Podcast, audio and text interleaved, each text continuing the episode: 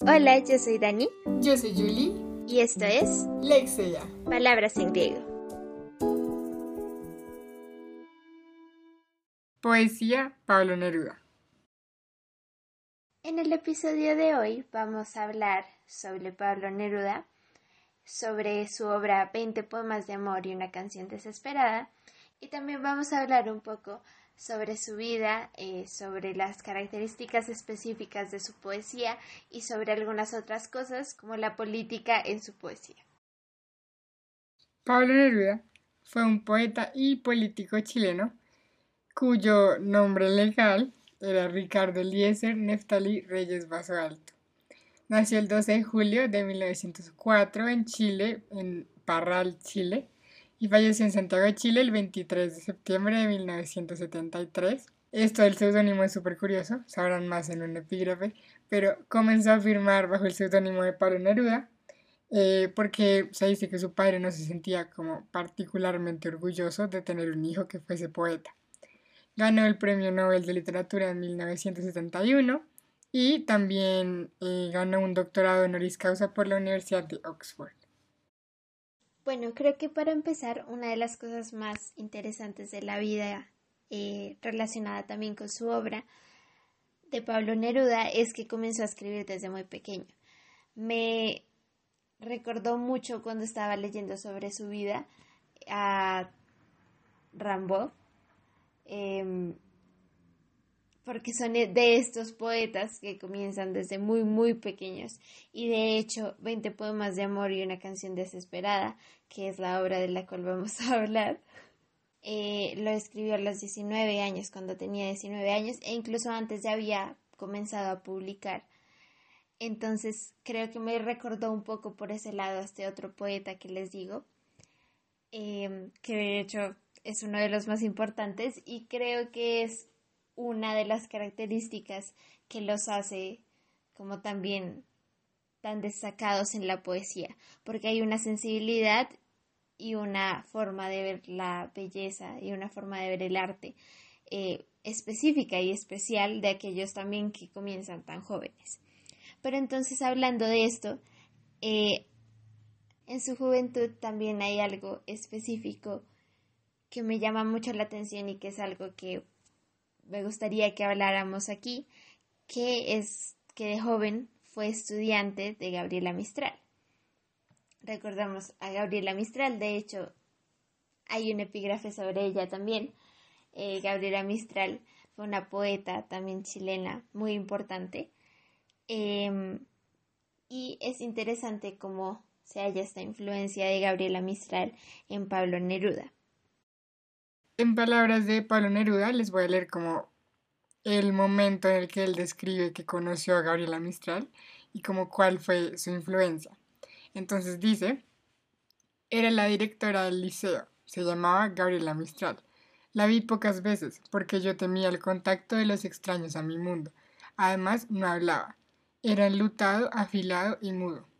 Gabriela tenía una sonrisa ancha y blanca en su rostro moreno por la sangre y la intemperie. No me extrañó cuando de entre sus ropas sacerdotales sacaba libros que me entregaba y que fui devorando.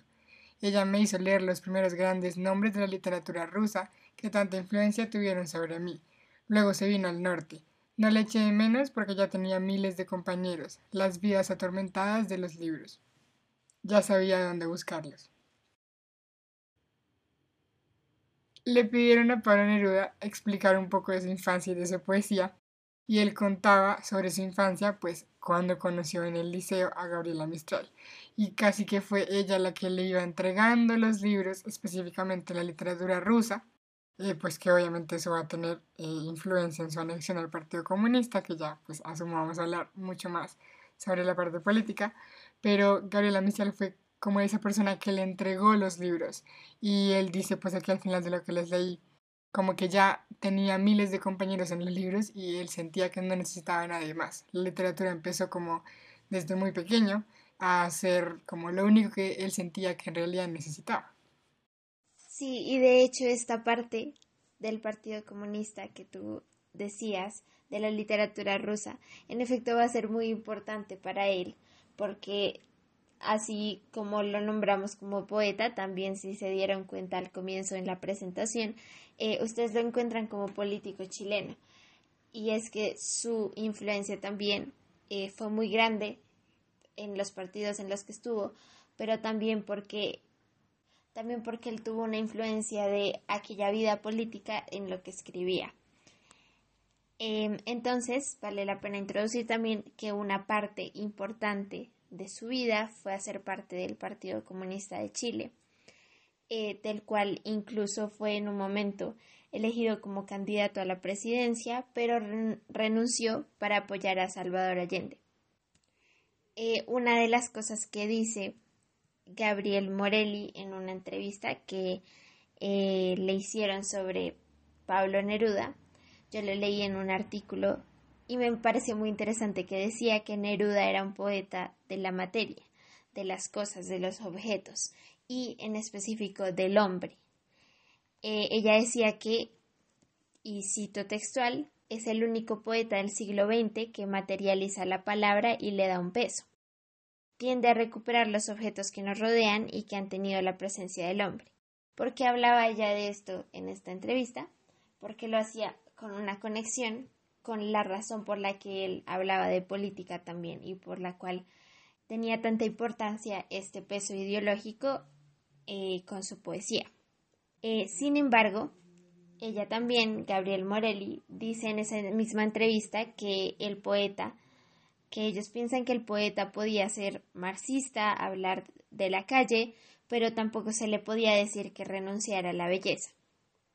Y eso creo que también es importante, porque cuando hablamos de un poeta como Pablo Neruda, que tiene estas dos caras que se unen también en la poesía, eh, estas dos caras como de político y de poeta, pero que aún así existe una obra en medio, em, tendemos a pensar que todo aquello, entonces todas las obras, todo aquello que escribe, tiene un tinte político. Y yo estaría de acuerdo con pensar que no es así.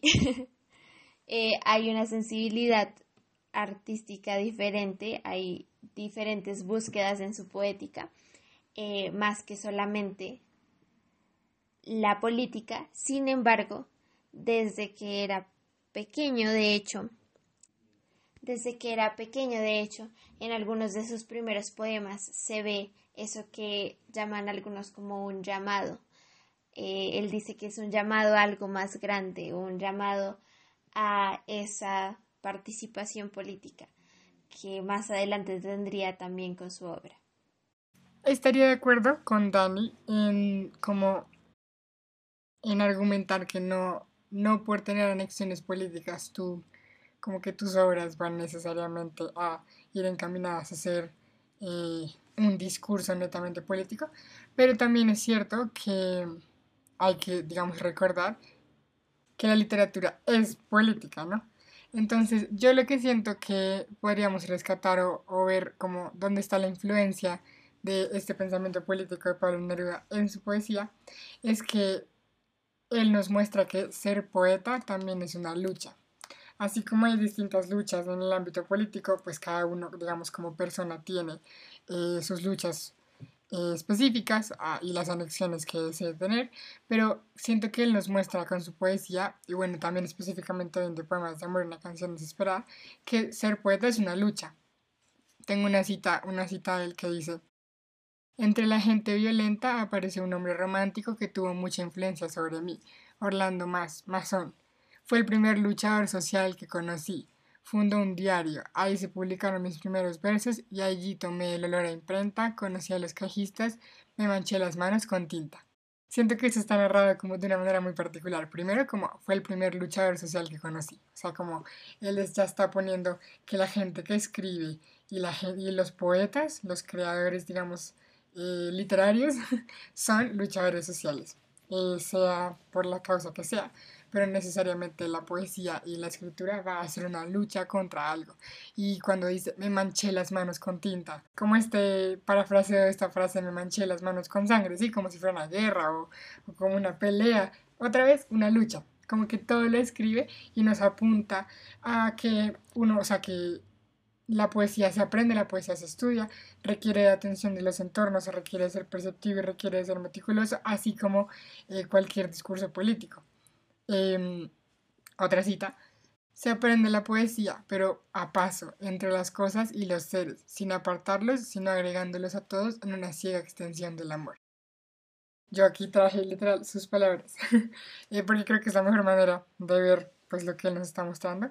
Y, y es esto, la poesía también es una lucha y por lo tanto la literatura, digamos, y eso ya lo sabemos, es política.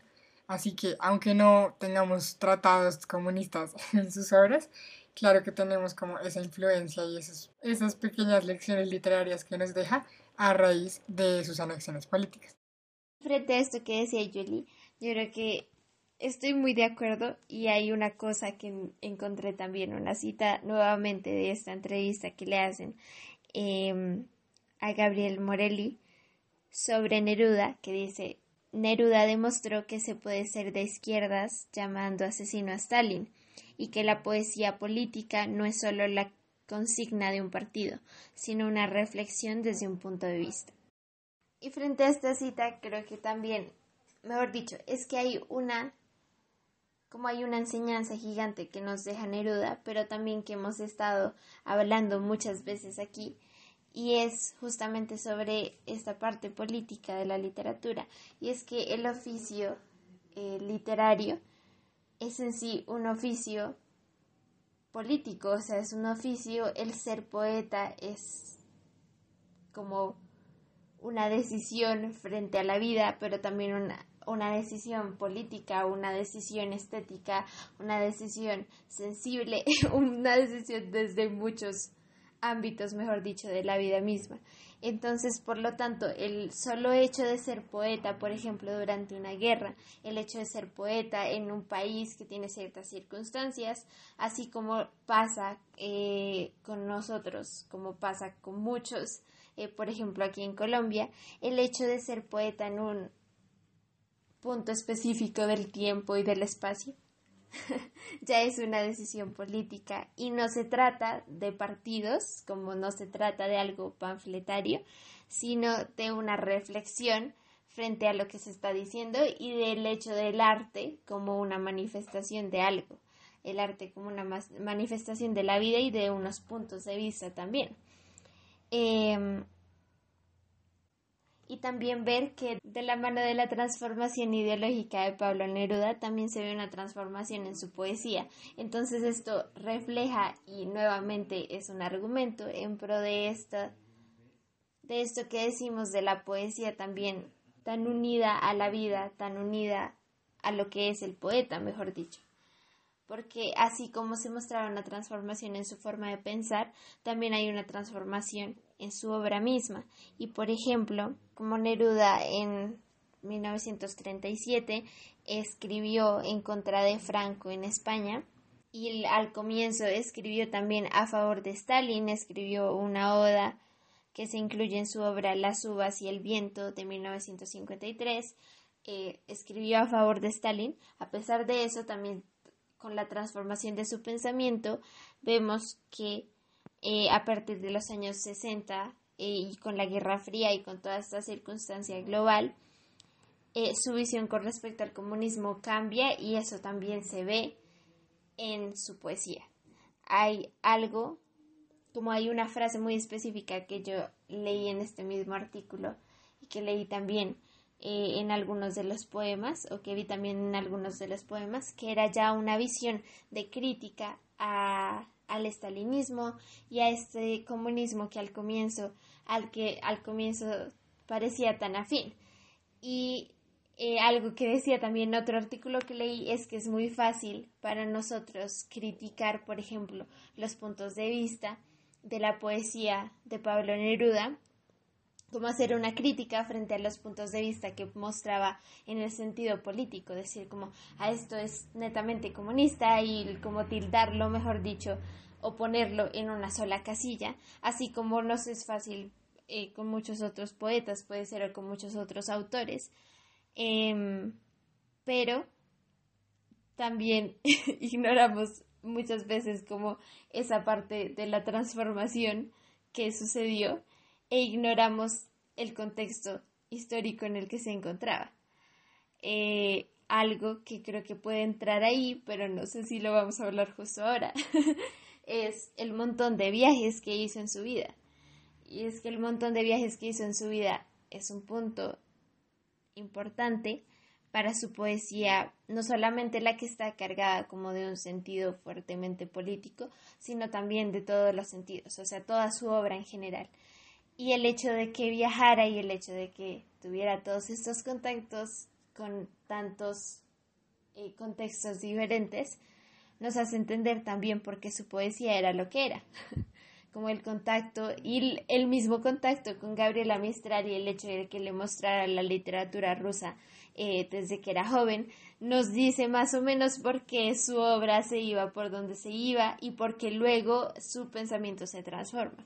Entonces, es como el estudio de toda su poesía nos hace ver más allá de lo que era el comunismo o más allá de lo que era el pensamiento en pro de la Rusia comunista de Stalin eh, o luego cuando no fue así. más allá de eso nos hace ver una visión del poeta en sí mismo, eh, del poeta, como decía Jolie, como sujeto político y del poeta eh, en todas sus formas, la poesía como una manifestación política. Yo también creo que el hecho de que sus viajes lo hayan impactado de la manera como lo, como lo hizo, como lo hicieron, es por el tipo de persona que era Pablo Neruda. O sea, Pablo Neruda, pues lo que se transmite cuando uno lo escucha eh, o lo lee, es como una persona que de verdad entiende o que defiende que la poesía no es algo apartado del mundo, sino que es el mundo que nos rodea, es como esa capacidad de asombro que en realidad se requiere, digo, yo creo, para cualquier oficio literario, Neruda la tenía. O sea, creo que por más de que uno haga muchos viajes em, o conozca muchas cosas, y en realidad no tienes esa capacidad de asombro o esa capacidad para como ser, ser receptivo y que te lleguen todas esas cosas y que te marquen, pues en realidad no te van a cambiar. Pero yo creo que pues esa característica de Neruda hace que lo cambie. Tengo, eh, yo aquí les traje fuentes primarias. eh, Neruda decía, yo tenía unos 10 años, pero ya era poeta. No escribía versos, pero me atraían los pájaros, los escarabajos, los huevos de perdiz. Me asombraba la perfección de los insectos. Sí, ese tipo de elementos chiquitos y él mismo lo dice, 10 años y ya era poeta. Y no significa que ella escribía o tenía obras o, o algo por el estilo, sino que él ya, ya entendía que el mundo que lo rodeaba era asombroso y que era digno de ser recortado, de ser escrito, de ser inmortalizado. Y como que el simple hecho de entender eso es lo que lo hace, digo, un poeta desde siempre y pues lo que él explica que es ser poeta desde siempre. Así que creo que esa anexión por eso, por lo cotidiano, pero por lo cotidiano no solo por cómo es, sino por cuestionarse por qué es así. Él dice que eso fue por algo que le pasó con como con la madera de un puente, que vio la madera y le pareció como fantástico, o sea, la madera, simplemente, o sea, uno dice como que tiene trascendental, pero él sacaba como los hilitos, no sé cómo decirlo, como los hilos de vida de las cosas, y con eso era que pues lograba tener poesía. Y para él esa era la poesía. Y es algo muy interesante, también porque, también porque uno piensa en esas cosas, mejor dicho, que hacen que una persona tan joven eh, pueda escribir estos textos tan cargados de sensibilidad del mundo. Em, y también que tenga esa potencia o que tenga, mejor dicho, desde pequeño que sepa lo que quiere hacer con esta sensibilidad. Em, es impresionante y creo que justamente lo que lo que soporta esta idea, la razón de esta, sí, como de esta forma de ser, eh, de esta forma de ser desde jóvenes, es justamente esa forma de ver la vida. Y creo que es algo también muy interesante porque cuando uno lo piensa desde el punto en el que está uno, por ejemplo. Em, yo no sé si lo he dicho antes en el podcast, pero yo me siento más identificada por el lado de los cuentos que por el lado de los poemas. Eh, la poesía siempre me ha costado, la verdad, eh, mucho. y creo que la poesía sí requiere de esa sensibilidad, pero también creo que es una sensibilidad que uno, eh, ¿cómo decirlo?, aprende a recuperar de los maestros. Porque creo que cuando, cuando uno lee también eh, los poemas de Pablo Neruda, cuando uno lee las reflexiones de Rambaud, por ejemplo, cuando uno eh, se sienta con alguna persona, se sienta, por ejemplo, literalmente con, con un profesor de uno, con una persona, eh, con un amigo, por ejemplo, con el que comparten este gusto, se sientan a hablar de esto. Eh, nos pasa mucho, por ejemplo, a Julie y a mí, cuando nos ponemos a hacer cosas de la tercera sección, por ejemplo muchas de las cosas de la tercera sección vienen de cosas, vienen de cosas cotidianas muy chiquitas. Entonces yo creo que es algo que uno también aprende de otras personas y es algo muy bonito de aprender eh, para la poesía sí, pero también como ser humano. Y creo que ahí volvemos, vamos de vuelta a las palabras también sobre Pablo Neruda, de cómo él, eh, estas palabras que yo le citaba hace ratico, eh, eh, de, de Morelli que decía que él hablaba de los objetos, él hablaba de las cosas, en específico él hablaba del ser humano.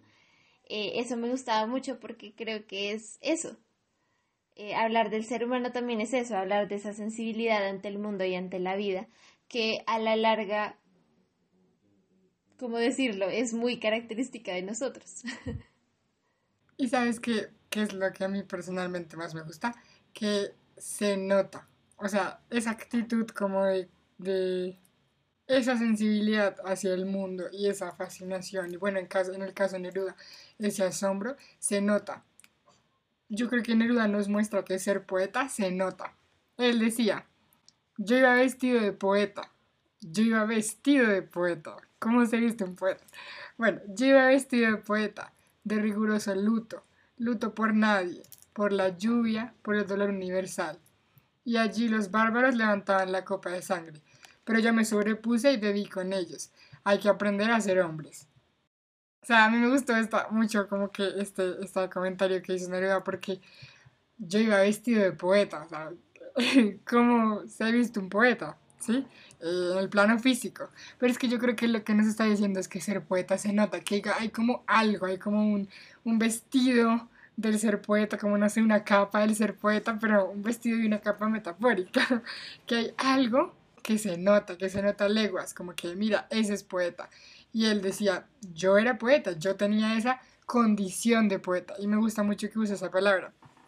Otra cita, él decía, los muchachos en el liceo no conocían ni respetaban mi condición de poeta. Cuando tú miras la palabra condición, condición es como la propiedad o naturaleza de las cosas y casi siempre pues en calidad de nacimiento, ¿no? Entonces él dice, yo soy poeta desde siempre, soy poeta desde que nací y tengo esta condición, como que es algo inherente a mí, es algo inherente a mí que yo ejercito y que se nota cuando lo ven, como que, y eso pues me parece fantástico, o sea, como que, que uno sea capaz de decir como esto es algo, como una es como si fuera como una especie de investidura, como, como que les conceden eh, la categoría, la condición de poeta, es que no sé cómo decirlo, pero me suena tan lindo, me parece como tan bonito, es algo que demuestra que el ser poeta se nota, demuestra que el ser poeta también se ejercita y por lo tanto, pues es una actividad diaria, de día a día, no es como algo que trabajes de lunes a viernes, sino que viene contigo y viene con tu día a día. Y creo que eso se nota, pues, maravillosamente en la, en la obra de Pablo Neruda. Y por eso mismo cambia, porque como es de él y como va con él, o sea, la poesía de Pablo Neruda no tiene, porque ni la de nadie, porque ser igual en un montón de años de escritura. O sea, cambia contigo y está perfectamente bien, es ese reflejo de quién es ese autor. Creo que eso es una idea interesante cuando hablamos siempre de los poetas o cuando hemos hablado de poetas en el podcast. Algo interesante de saber es cómo perciben la poesía y cómo perciben el ser poeta. Nosotras muchas veces hablamos de este oficio del escritor. Yo siempre he pensado del oficio del escritor como lo decía, para mí es más fácil pensarlo desde la narrativa, porque la poesía yo siempre he pensado que hace falta esa, esa, esa chispa. y hay algo extraño, pero es algo muy personal que yo siempre he pensado y aún así creo que siguen enseñándome y siguen diciéndome los poetas que hemos estudiado aquí, los poetas que he visto en la universidad, las personas en general, siguen enseñándome como la poesía también eh, funciona desde ese oficio de ser poeta eh, y esto de la condición del poeta.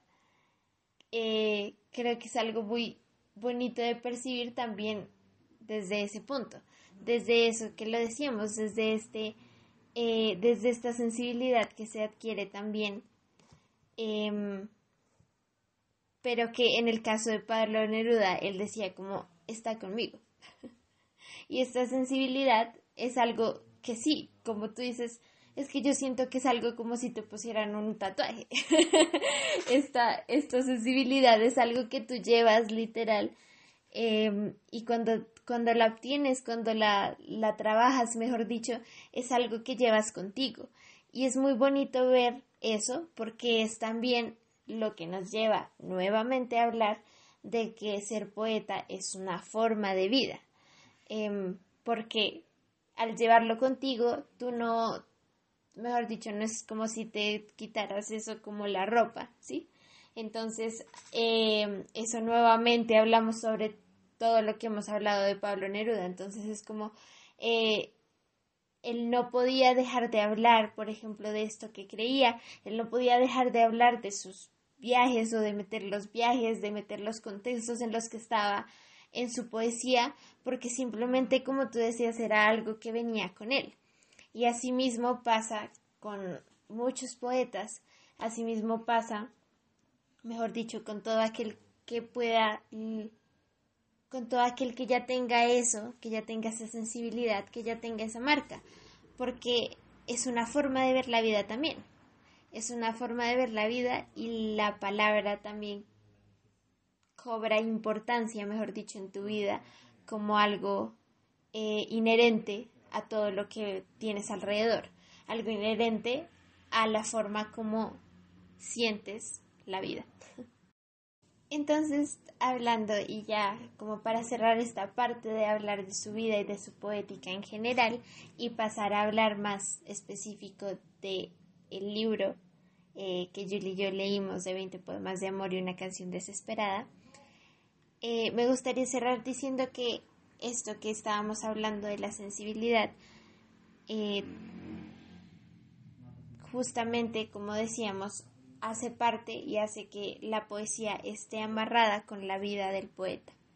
Entonces hay un momento en la vida de Pablo Neruda que eh, es exiliado y creo que siempre hemos visto en la historia de la literatura que el exilio para el poeta, el exilio para el artista, es un punto importante, un punto de inflexión en su vida y en su obra.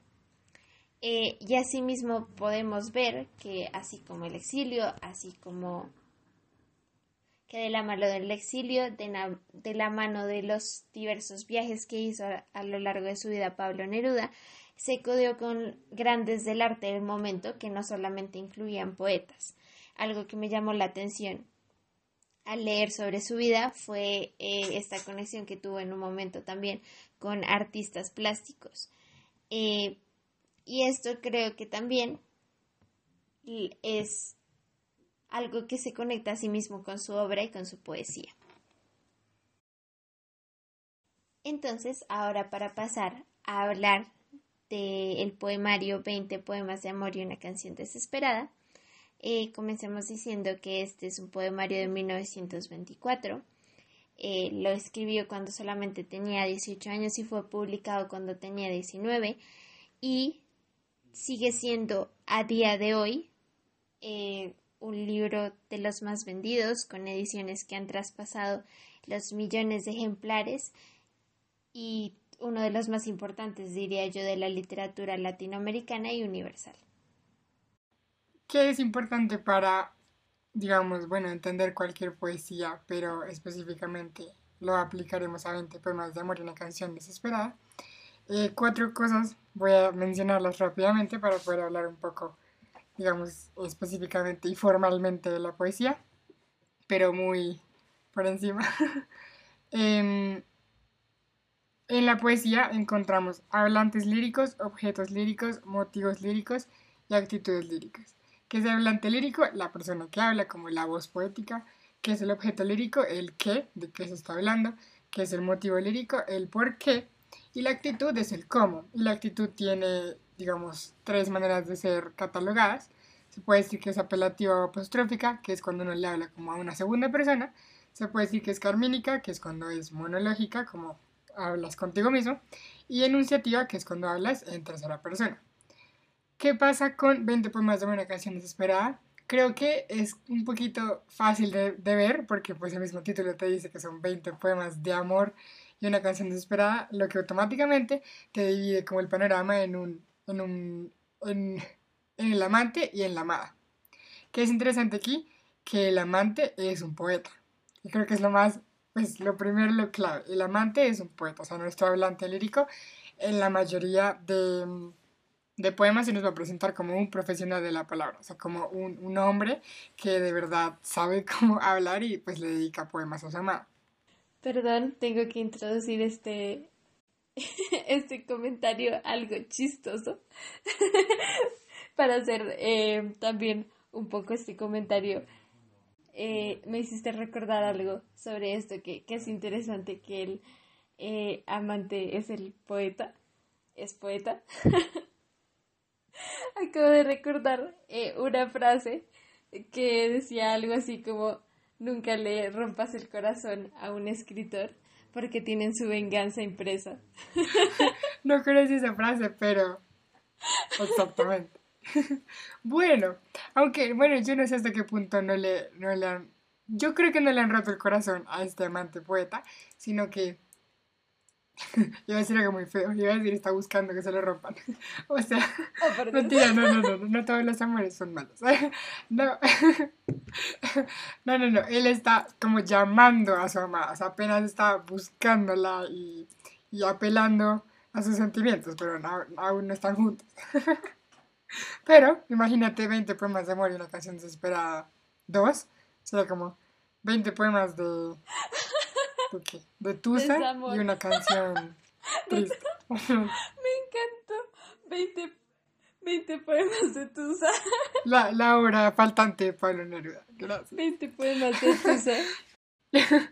Porque eh, este poeta apenas está intentando como llegar a la madre, pues por eso tenemos una canción desesperada, o sea, después de 20 poemas llega como el punto que es como, ok, por favor, escúchame, aquí estoy, te he dicho de todo, bueno, algo así. Entonces, em, ya, ya, sabemos entonces que el hablante lírico que pues vamos a acostumbrar a leer en los 20 poemas, bueno, 21 poemas, va a ser un poeta, un profesional de la palabra. El objeto lírico va a ser, digamos, casi siempre la atención por parte de su amada o en algunos algo específico de la amada, no sé, el cuerpo de la amada o el corazón de la amada, o sea, como algo muy puntual, eh, pero pues siempre apelando a ella. Y por eso mismo la actitud lírica, vamos a decir que es apostrófica o apelativa, pues porque siempre se está refiriendo a un tú, siempre se está refiriendo a, pues a esta amada que quiere conquistar. y pues un motivo lírico, el motivo lírico la verdad sí varía bastante porque son muchísimas como las razones por las cuales él escribe, digamos que él habla lírico, ¿no? Eh, tiene, tiene poemas en los que, digamos, lo que quiere es conseguir la atención de su amada, tiene poemas en los que en realidad el motivo es el deseo del cuerpo de la amada, sí, tiene como eh, distintos deseos este, este, este poeta, este poeta voces poética, eh, que son las que pues trata de abordar a lo largo de los 21 eh, poemas. Sobre los temas que aborda Pablo Neruda en 20 poemas de amor y una canción desesperada, pues eh, digamos, pensamos obviamente, ah, el amor. Pero ¿qué pasa? El amor es un tema, de hecho, demasiado grande como para que uno conteste como, no, el tema es el amor. En 20 poemas de amor y una canción desesperada nos demuestra eso. Tenemos temas como eh, que poemas que se enfocan nada más en hacer descripciones eróticas de la mujer, por ejemplo, y comparar el cuerpo femenino, por ejemplo, con características naturales. Creo que eso fue una de las cosas que más me llamó la atención de la lectura de 20 poemas de amor y una canción desesperada, porque yo lo relacioné con otra poeta, con otro poeta que había leído, eh, con Enriqueta Ochoa, que me recuerda muchísimo a una clase de, la universidad que justamente hicimos de esta poeta, y ella lo que hacía era poner como mujer y naturaleza y hablar de la mujer desde la naturaleza. Eh, y mejor dicho, habían unas conexiones entre eso, eh, por ejemplo, las conectaba con la fertilidad, con todo, con, mejor dicho, un montón de elementos. Em, y era una poesía muy interesante y una poesía también, eh, una lectura de la mujer, mejor dicho, que nos permitía una lectura del mundo interno de la mujer desde la naturaleza. Esto que pasa en 20 poemas de amor y una canción desesperada, creo que es la visión del otro lado, porque aquí en lo que yo sentía, mejor dicho, y la relación, la razón por la cual hice la relación con Enriqueta Ochoa, era porque yo sentía que Enriqueta Ochoa hablaba desde el interior de la mujer, eh, con la naturaleza, mejor dicho. Y ahora está este eh, yo lírico, esta persona, como decía eh, Julie, este poeta, mejor dicho, hablando de su amada, que también usa la naturaleza. Entonces creo que mujer y naturaleza, así como se han encontrado tantas veces en la poesía, es muy interesante en esta relación que hace Pablo Neruda, porque es alguien externo ahora, no estamos hablando del mundo interno de la mujer, sino es alguien externo, hablando de ella desde la naturaleza, que es algo que de hecho hemos visto eh, muchas veces, incluso en el arte, por ejemplo, pictórica, hablamos, eh, por ejemplo, lo primero que vino a mi mente eh, fue la imagen de Venus. creo que hay un montón de de elementos que se toman de esas imágenes de la mujer y la naturaleza. Sin embargo, el poeta, mirando a su amada desde la naturaleza, eh, así como lo, lo hacía Enrique Ochoa de la forma contraria, eh, son visiones diversas que se ponen en la literatura de este mismo tema. Y me causó mucha curiosidad que hubiera esta reiteración del tema porque siento que se maneja a lo largo de todo el, a lo largo de todo el poemario. Creo que este tema de la mujer y la naturaleza es un tema que va transversal a todos los poemas del, de la obra de Pablo Neruda, de esta obra de Pablo Neruda. Sobre lo que dice Dani, les leo entonces solo la, el primer, la primera estrofa del poema número uno, que dice, Cuerpo de mujer, blancas colinas, muslos blancos, te pareces al mundo en tu actitud de entrega. Mi cuerpo de labriego salvaje te socava y hace saltar el hijo del fondo de la tierra. A mí, por ejemplo, este párrafo específicamente, este párrafo, la poesía me dio una cachetada. Esta estrofa, esta estrofa específicamente, eh, me hace pensar creo que es la demostración explícita de esto que dice Andy, de mujer, naturaleza, naturaleza, mujer, y desde un, pues desde, desde la afuera, o sea, desde el otro que no es mujer. Entonces, como eh, el hablante lírico lo que hace es como designar el cuerpo de la mujer con objetos lógicos, como pues el de la naturaleza, el de las colinas, el de, el de, ¿cómo decirlo?, el del campo. Eh, que pues de hecho eso sería una metonimia, o sea, esto de mujer, esto de mujer naturaleza es una metonimia. Y con esta, esta mención del, del término labriego, es como, es como la mujer como campo, ¿sí? Y como él como una persona que trabaja en el campo. Quiero hacer aquí una aclaración.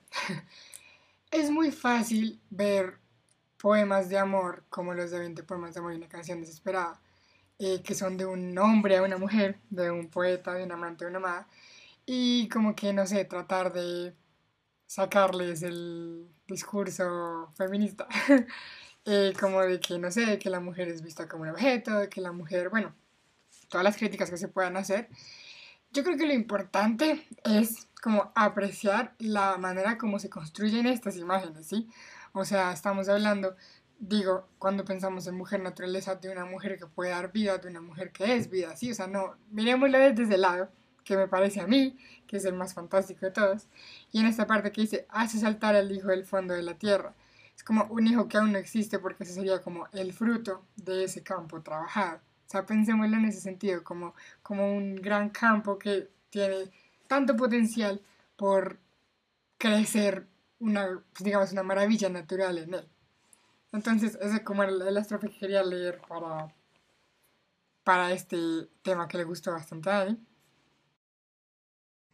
De hecho, sobre mujer y naturaleza hay algo muy interesante que yo creo que es, mejor dicho, es un tema tan amplio, abordado desde tantos puntos, desde el arte, que siento que se vuelve incluso una poética.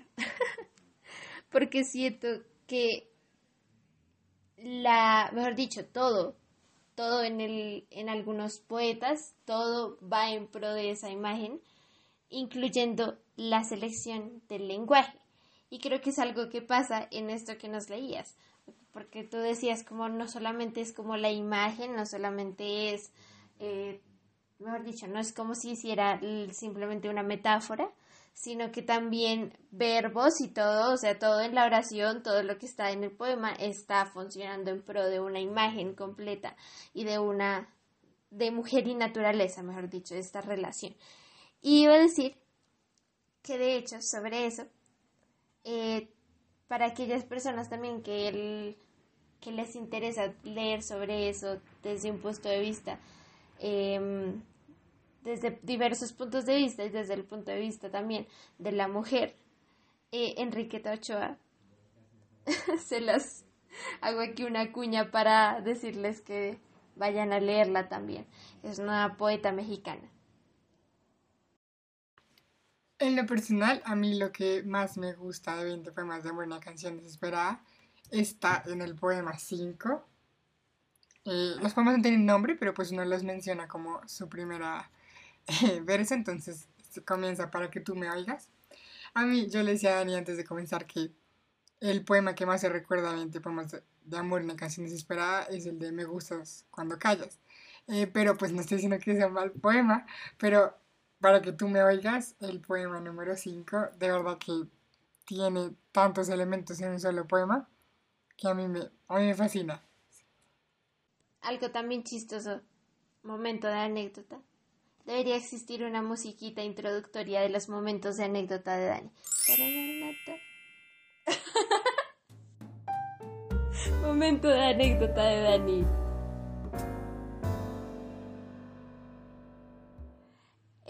Antes de que comenzáramos, yo pues yo no le había dicho a Julie todavía cuál era mi preferido porque yo no había terminado de leer el libro.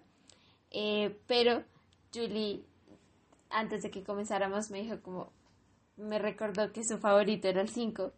Y yo le mostré que en efecto yo también lo había marcado como uno de mis favoritos, si no el favorito, diría también. Entonces, y creo que tiene una particularidad y la razón por la cual va a ser nuestro favorito, pero voy a decir que Julie continúe, voy a dejar que Julie continúe para que veamos eso. sí, estamos pensando en lo mismo. Bueno, la razón por la cual a mí me parece fantástico este poema, es la razón eh, por la cual, como, sea, es porque contiene uno de los temas y tópicos literarios que más me encanta y que más tratamos aquí. Y es que este poema es de verdad como que se va mucho hacia el arte poética. O sea, este poema habla del hablar, ¿sí? Como habla del hablar, de, de las palabras, de quién son las palabras, de cómo funciona la dinámica incluso de la comunicación, y suena súper formal y exagerado, pero, pero yo siento que habla de esto en, pues, en un contexto de, de amante amada. Entonces quiero leer la primera estrofa. Para que tú me oigas, mis palabras se adelgazan a veces como las huellas de las gaviotas en las playas. Entonces, como esta, esta concepción de cómo será que las palabras adelgazadas o leves son más fáciles de escuchar o más fáciles de decir. O sea, como que siento que tiene tantas implicaciones en cómo es la palabra y cómo debería ser expresada la palabra. Y el mismo como poema es ese intento del amante por por eso, porque la amada lo escucha, así como para que tú me oigas, aquí estoy hablándote y aquí estoy tratando de descubrir cómo hago para que mis palabras en realidad te lleguen. Dice, collar cascabel ebrio para tus manos suaves como las uvas, y las miro lejanas mis palabras, más que mías son tuyas. Otra vez, ¿de quién son las palabras? Las palabras son de quien las dice o de quien las escucha. Yo sentí algo, o sea, como al comienzo cuando dicen como, dices como si las palabras son delgadas, como son más recibibles, por decirlo así. Em, Exacto. Yo lo que sentí era como, es que todo el poemario tiene una fuerza, mejor dicho, tiene una carga de este amante, de todos sus sentimientos, pero también de todos esos deseos, de, de un montón de cosas, mejor dicho. Tiene una carga fuerte, mejor dicho, en cuanto a eso. Sentimientos, el, pero así como amor, mejor dicho, pasión, pero también deseo y un montón de cosas más que se unen como en esta carga del poemario completo. Entonces yo cuando decía eso yo sentía como... Y de hecho es algo muy chistoso porque yo leí este poema y yo sentía que era también como el que más me llegaba. Entonces es curioso porque en efecto está cumpliendo lo que dice. y creo que es por, y, y creo que es también por decir como voy a voy a explicar esto, como voy a explicar esta circunstancia porque creo que con estas palabras, con estas palabras que están menos cargadas de esa, como de esa pasión, amor y todo eso tan concentrados, estas palabras que te van a explicar la circunstancia son las que te van a llegar. Es como, siento que te está diciendo eso. Entonces, es algo muy curioso y, como decía Julie, la razón también por la que nos, nos la razón por la que creemos que nos gusta tanto a las dos este poema em, es justamente por ese juego con la palabra y, siento también ese juego con la palabra fuera del poema como con nosotros hay un juego con nosotros la palabra y el poema y estamos allí presentes en esa relación entre el, el amante poeta y, y la amada es que escuchen escuchen esta, esta, estos versos. Ahora quiero que digan lo que quiero decirte para que tú las oigas como quiero que me oigas.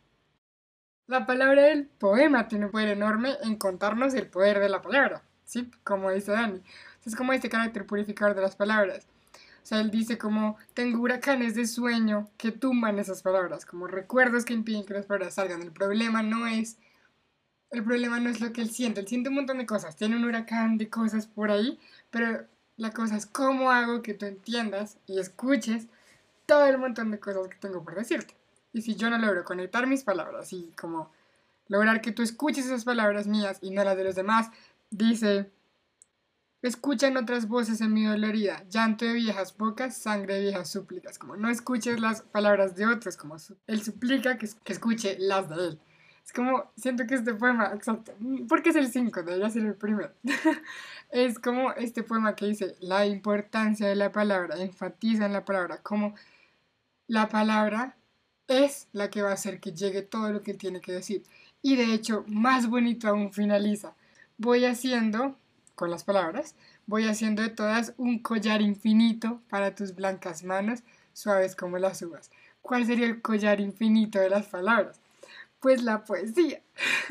Entonces es fantástico. O sea, él dice, yo tengo ese montón de palabras, tengo que aprender a tejerlas, tengo que hacerte este collar, porque si no, es la única forma en la cual voy a poder entregarte todo esto que tengo por detrás.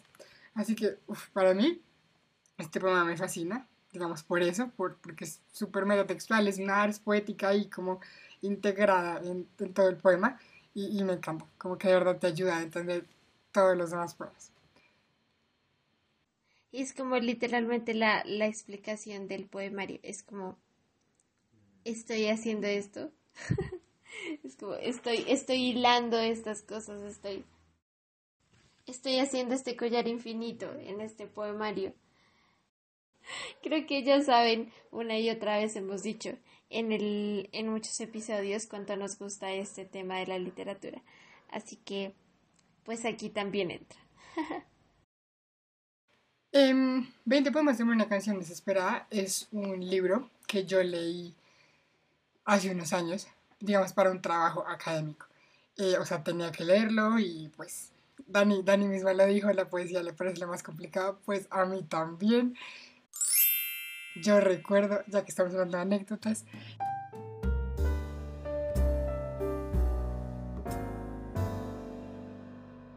que cuando, bueno, Dani escogió eh, dramaturgia, una otra amiga nuestra escogió como el género narrativo, y bueno, escogió eso, es decir, nos tocó también. Ahí intentamos. Y yo tenía poesía. Y cuando yo leía a uno de mis profesores, no, yo, yo estoy en poesía, me dijo como, uff, ¿por qué te metiste a eso? Eso es lo más difícil, como no, ahí te quedaste. Y pues bueno, la verdad yo sentía eso, porque es que sí, la poesía es otro mundo, como decía Ali. Y una de las, digamos, primeras correcciones que me hicieron, y la tengo súper anotada, digamos, este profesor me preguntaba, como este poema, y en general la obra de 20 poemas de una canción desesperada, como que emula una realidad actual. O sea, ¿por qué seguimos leyendo esto? ¿Por qué esto ya no se quedó en donde estaba? ¿Por qué, sí, cuál es la importancia? ¿Por qué sigue siendo vigente? Como que era su pregunta. Y pues bueno, yo me puse a pensar como, ok, ¿por qué este libro lo tenemos ahora en nuestras manos después de un montón de años? Eh, ¿Y por qué lo seguimos leyendo con tanto con tanto ánimo y con tanto amor hacia el libro, porque seguimos recordando me gustas cuando callas, o sea, de dónde sale esa fuerza o esa importancia. Y la verdad es que yo creo que porque, o sea, porque Neruda, y bueno, 20 poemas de amor y una canción desesperada, en realidad no habla, o sea, habla de todo al mismo tiempo, ¿sí? No sé cómo decirlo. Como que él sabe hablar de todo al mismo tiempo y él posee como un ánimo entusiasta con respecto al poder de la palabra poética. Y el poder de la palabra poética es algo que al contrario hemos ido a medida pasa el tiempo tratando de aprender mucho más. Entonces como que él sabe que la palabra poética en realidad sí puede trascender en la sociedad y por lo tanto puede influir en el futuro de la sociedad. Así que cuando los mismos poemas nos dicen que la palabra poética, que la poesía, eh, va a hacer que cualquier tema que tú quieras mencionar eh, trascienda, pues hace que el mismo eh, pues, libro trascienda. Y esto, esto me recuerda ya lo último que quisiera mencionar, también como otra parte que, otra frase que dijo Pablo Neruda. Él decía, no voy a decir a nadie que leía sin método. Quien lee con método, solo las estatuas. Para mí los libros fueron como la misma selva en que me perdía, en que continuaba perdiéndome. Eran otras flores deslumbradoras, otros altos follajes sombríos, misteriosos silencios, sonidos celestiales, pero también la vida de los hombres más allá de los cerros, más allá de los helechos, más allá de la lluvia. Los libros, la palabra, pues 20 poemas de buena canción desesperada, obviamente está incluido en eso, muestran la vida de los hombres más allá de completo la frase, o sea, más allá de lo que quieras, siempre va a haber un más allá. Y el simple hecho de que incluso nuestro amante, nuestro poeta dentro de la poesía nos explique eso y como que ponga tácitamente, muestre esas dinámicas hablándole a su amada, creo que hace que innegablemente 20 poemas de amor una canción desesperada y pues la poesía Neruda, pues sea algo que tengamos que volver a rescatar. O sea, que necesitemos recurrir constantemente a él para poder hablar de la palabra poética en sí misma. Creo que algo que me recuerda a esto último que dijiste, eh, ya para hacer una reflexión final de mi lado, es como esto, mejor dicho, es este, me hizo pensar en cómo ponemos esta capacidad de asombro y esta sensibilidad de la que hablábamos en nuestra lectura de la literatura. Y cómo esta sensibilidad frente también a lo que leemos eh, nos permite ver cosas, mejor dicho, de la vida, ver la vida desde puntos diferentes. Yo siempre he sentido que la literatura es una forma también de, de empatía, por decirlo así, de ponernos en los pies, en los, como el, tras, detrás de los ojos, en la cabeza, en la cabeza y de otras personas. Eh, no solamente hay personajes diferentes, sino también del mismo del primero que todo del autor, ¿no? Por eso siento que este último poema del que hacíamos referencia, pero también todo 20 poemas de amor y también en general la obra de Pablo Neruda nos invita a eso, a no perder esa capacidad también en la literatura. Una cosa que hablábamos eh, hace poco con Julie en una conversación así casual fue que eh, a nosotros a veces al estar estudiando la literatura, tú como que entras a una obra y lo primero que piensas es en todas las cosas como formales también, como comienzas a pensar en un montón de cosas y comienzas a aplicar como todas esas cosas que has aprendido en la lectura. Eh, que sea también esta invitación, tanto para nosotras como para todos eh, los que escuchen este capítulo, a que no perdamos la capacidad de asombro frente a la literatura también y cómo esta nos puede ayudar también a tener esa capacidad y sensibilidad frente a la vida. Gracias por acompañarnos. Y no olviden seguirnos en nuestras redes sociales. Instagram, Facebook y Twitter. Como Lexia Palabras. No olviden seguir leyendo. Y nos vemos en la próxima historia.